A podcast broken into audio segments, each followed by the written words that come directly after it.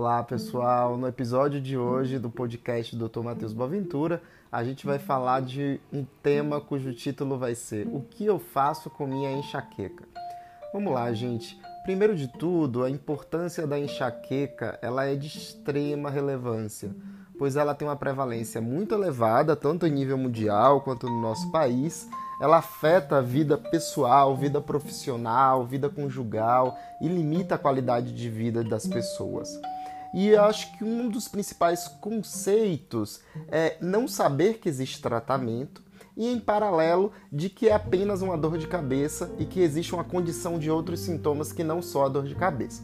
Então vamos lá. A gente sabe que afeta no mínimo 30 milhões aí de brasileiros, é uma das principais causas de absenteísmo no trabalho, ou seja, absenteísmo de ausentar ao trabalho por vários dias durante o ano. Existe uma média de dias durante o ano que é bastante elevada no Brasil e também em outros países. A elevada taxa também de presenteísmo, ou seja, você vai ao trabalho e mesmo assim você não consegue produzir de uma maneira satisfatória. Enfim, tem impacto na vida conjugal, vida reprodutiva, vida de trabalho, um impacto na qualidade de vida como um todo. E ela é caracterizada, como bem vocês sabem, é uma dor de cabeça geralmente pulsátil, latejante, na maioria das vezes é unilateral, mas ela pode ser bilateral, ela pode ser em qualquer região da cabeça, a maioria das vezes acaba sendo mais aqui na região frontal ou temporal. Existe, em alguns casos, uma aura visual que avisa alguns fenômenos luminosos positivos ou negativos que precedem a dor. Ela vem em conjunto com náuseas e vômitos, fotofobia, ou seja, aversão à luz e também ao som, uma intolerância para fazer atividade física. O paciente geralmente fica ali quietinho, no canto, deitado no escuro, e é mais frequente em mulheres.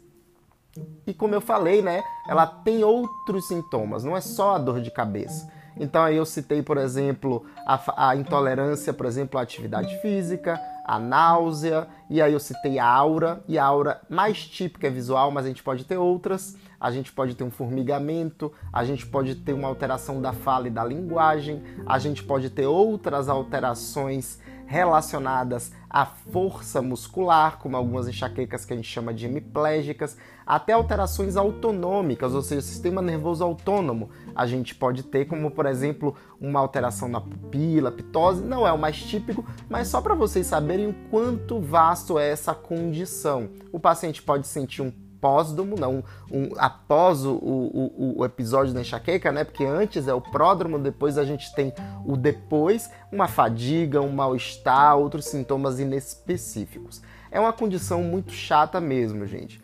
Estou é, falando aqui por experiência própria, sou portador de enxaqueca com aura visual, então falo também por experiência própria. E por que, que eu estou fazendo esse podcast? Porque a maioria dos meus pacientes eles se queixam de que não existe uma condição que melhore, não tem tratamento e acabam se acostumando e introjetando aquilo como se fosse algo seu, né? E aí, gente, tem muitas medidas, tanto medicamentosas quanto não medicamentosas. E eu vou citar aqui, começando pelas não medicamentosas, tá? Não medicamentosa, gente, sono regular, adequado, reparador, se sentir que você dormiu e descansou bem, um sono sem interrupções, avaliar se você não tem comorbidades como apneia do sono, síndrome de pernas inquietas, se você está fazendo a higiene do sono adequada. O que é higiene do sono? Se você está apagando a luz, tirando qualquer som, tirando estímulos luminosos de celular, TV, computador, ou seja, um ambiente que te leve a, a, a um sono. Segundo lugar, atividade física regular, ou seja, não é ir uma vez na academia matricular e depois ir no ano que vem matricular e passar dois meses. Infelizmente não.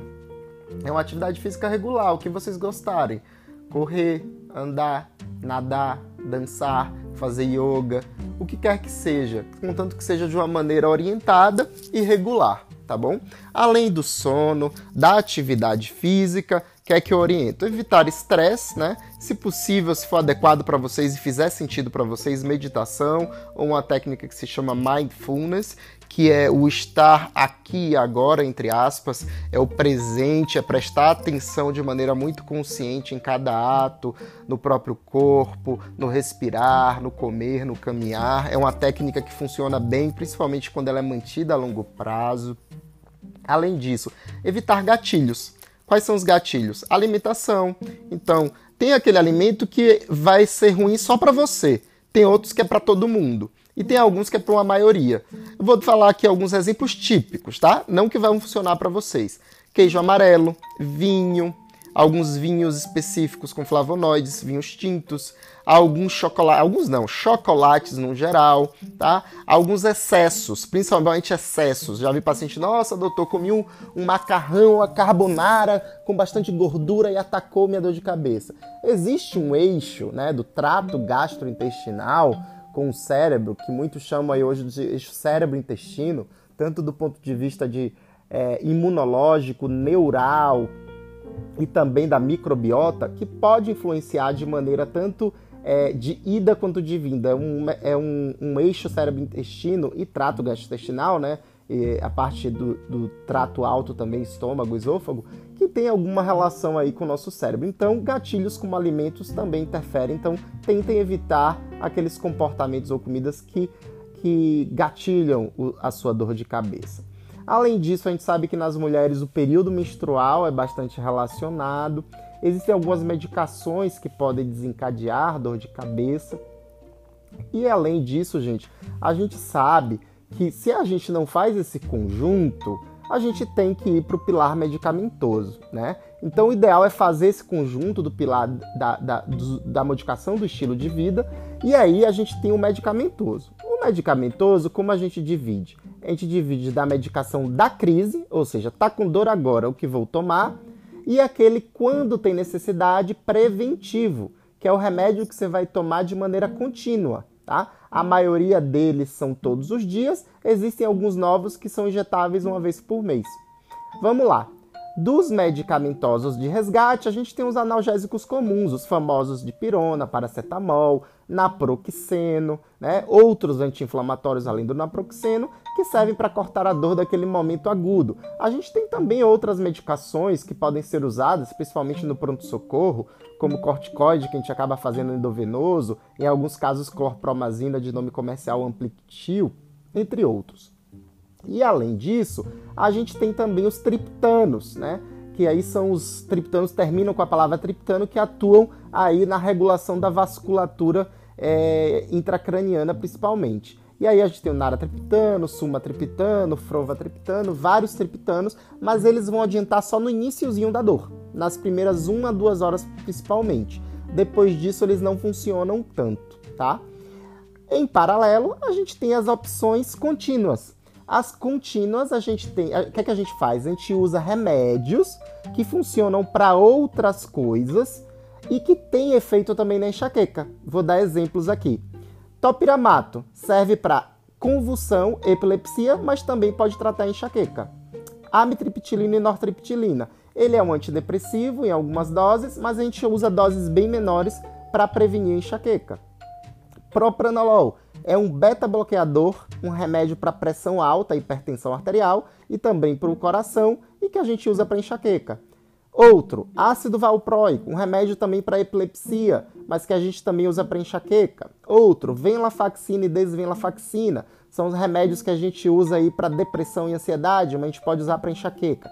Cada remédio, ó, quantos nomes eu falei aí, né? Cada um deles tem seu perfeito de efeito colateral, sua indicação, sua contraindicação e a gente vai tentar. Às vezes é por tentativa e erro, às vezes não é aquela dose inicial que melhorou, é só uma dose maior. Geralmente a gente vai aumentando aos pouquinhos para ver se melhora.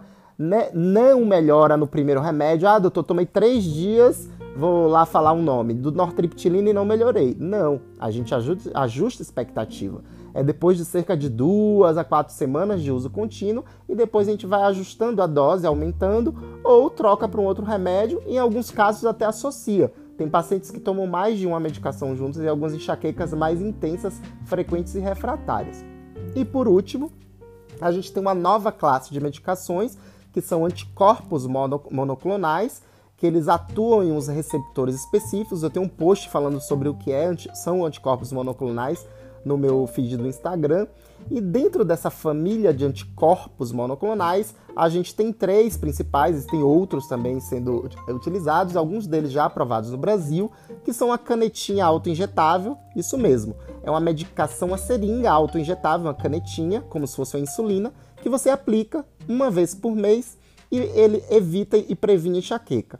Tem poucos efeitos colaterais, mas não é 100%. Não é, a enxaqueca não é uma, uma condição com uma cura, mas ela tem controle, ela tem tratamento. E na maioria das, dos casos, a gente acaba indicando para pacientes que já tentaram esses primeiros que eu falei, topiramata, mitriptilina, nortriptilina, ácido valproico, venlafaxina, e a gente acaba indicando. Tem alguns pacientes que a gente pode ir diretamente para eles sim, individualmente, pensando em contraindicação ou indicação, mas a gente sabe aí que por bula ele está indicado após aí falha e a gente, quando a gente tem mais de quatro crises ao mês, tá? É, além disso, existem tratamentos com uma toxina botulínica, né, em casos de enxaqueca crônica, com a frequência aí que já dá para definir como crônica, e também outros tipos de terapia aí, é, como em alguns casos com associação com dor muscular ou dor miofacial, pode melhorar com algum bloqueio, porque a enxaqueca pode se transformar. E lembrar, finalizando o podcast, não façam abuso de analgésicos, tá? Se vocês usam analgésicos de maneira muito frequente, vocês vão transformar a dor de cabeça e fazer uma dor de cabeça por abuso de analgésicos. Então, é isso que eu quis falar no podcast de hoje. Se a minha enxaqueca tem jeito, dizendo para vocês que tem o pilar não medicamentoso, o pilar medicamentoso, as medicações de resgate, as medicações preventivas e convido vocês, se vocês têm enxaqueca, a fazer uma consulta com o neurologista. Vocês precisam entender que isso não deve ser aceito como algo normal né? Quem trata a enxaqueca melhora muito a qualidade de vida, qualidade de vida pessoal, o paciente viaja e consegue curtir bem sua viagem, a vida conjugal com o parceiro, a vida no trabalho, a vida no estudo. Então, convido vocês a, tarem, a estarem reconhecendo que existe sim um tratamento e controle para essa condição tão comum, tá? Um grande abraço e até o próximo episódio.